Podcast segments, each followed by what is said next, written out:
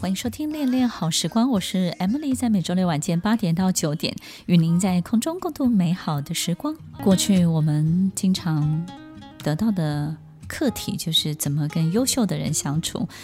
那领导人呢，要学会怎么跟自己比自己不优秀的人相处，因为可能表面上的位阶他比你高，但是在心理上面的位阶他比你低很多。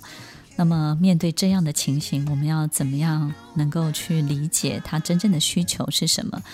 有时候你可能会花了一些讨好的力气，有时候你可能会对他非常的有礼貌，有时候你会抓不准到底是不是要真心的相待，你有时候又觉得他的心里好像有点扭曲，非常的别扭，也不知道怎么跟你相处。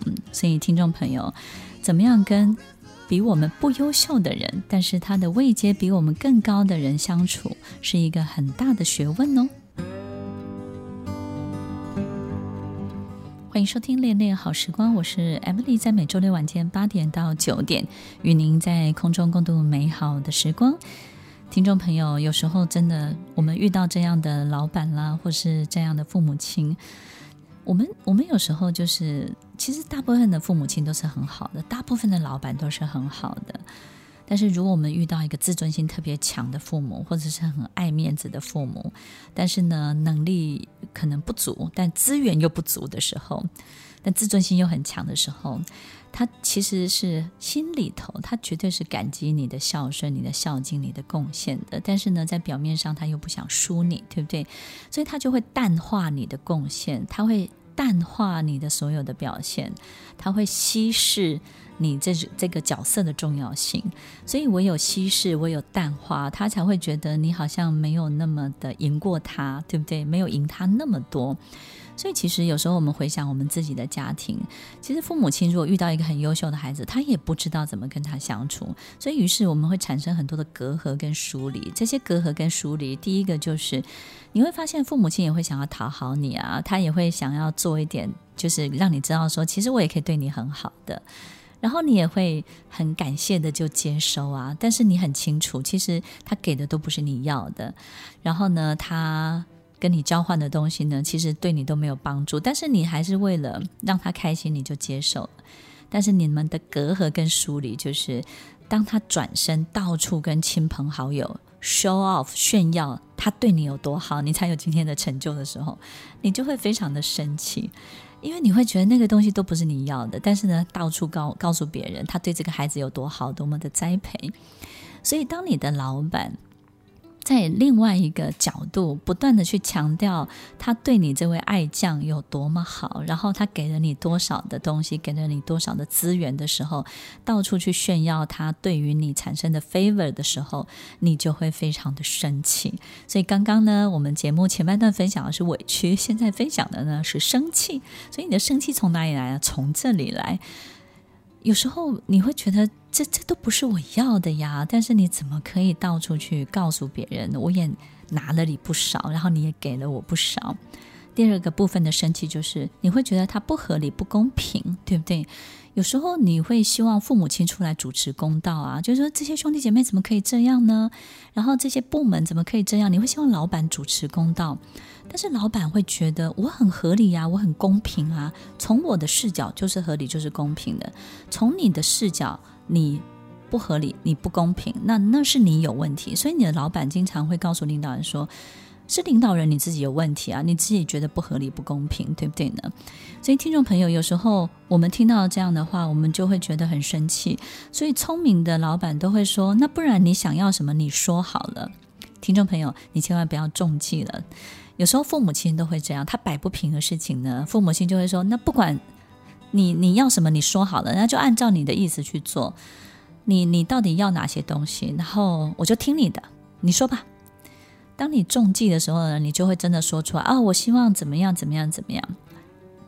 听众朋友，你知道吗？接下来你的父母亲就会告诉你：你看，最计较的就是你，最在意这些东西的就是你，你就是那个最爱计较的人。”所以，听众朋友，当你真的、真的就就是去告诉你的大老板说啊，我觉得怎么样才是合理公平的，你就会被定义成最爱计较的人，然后最在意这些得失的人。所以呢，其实你都不要讲。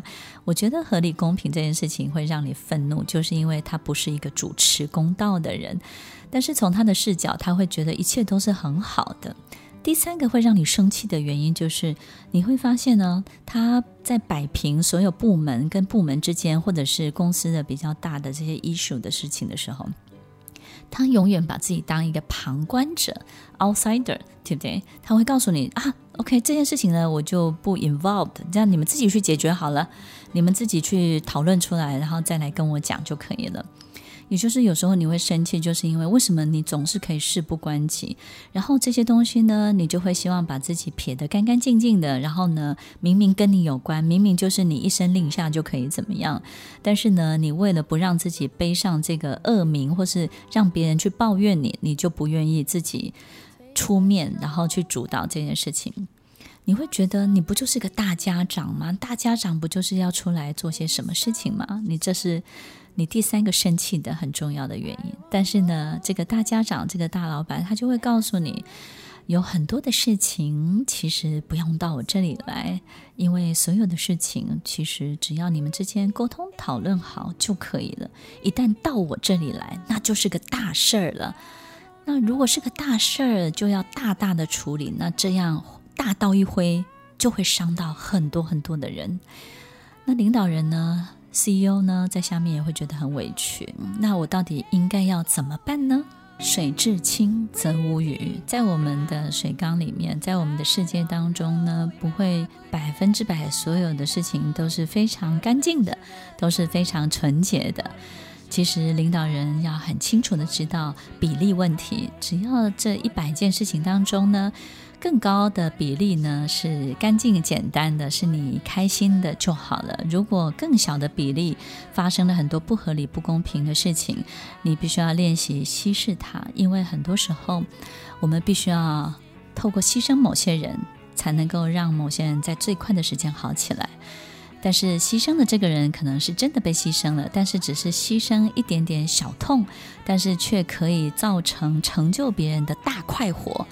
所以，如果能够牺牲你的小痛，让别人很快的活起来，而且呢，大大的开心，有时候组织就会做这样的安排。所以，听众朋友，我们想想，我们如果能够让自己痛一下，可以帮到别人，其实也没有关系。不是每件事情呢，我们都要当王子，都要当公主，你说是不是呢？听完今天的节目后，大家可以在 YouTube、FB 搜寻 Emily 老师，就可以找到更多与 Emily 老师相关的讯息。在各大 Podcast 的平台，Apple Podcast、KKBox、Google Podcast、SoundOn、Spotify、Castbox 搜寻 Emily 老师，都可以找到节目哦。欢迎大家分享，也期待收到您的留言和提问。我们下次见，拜拜。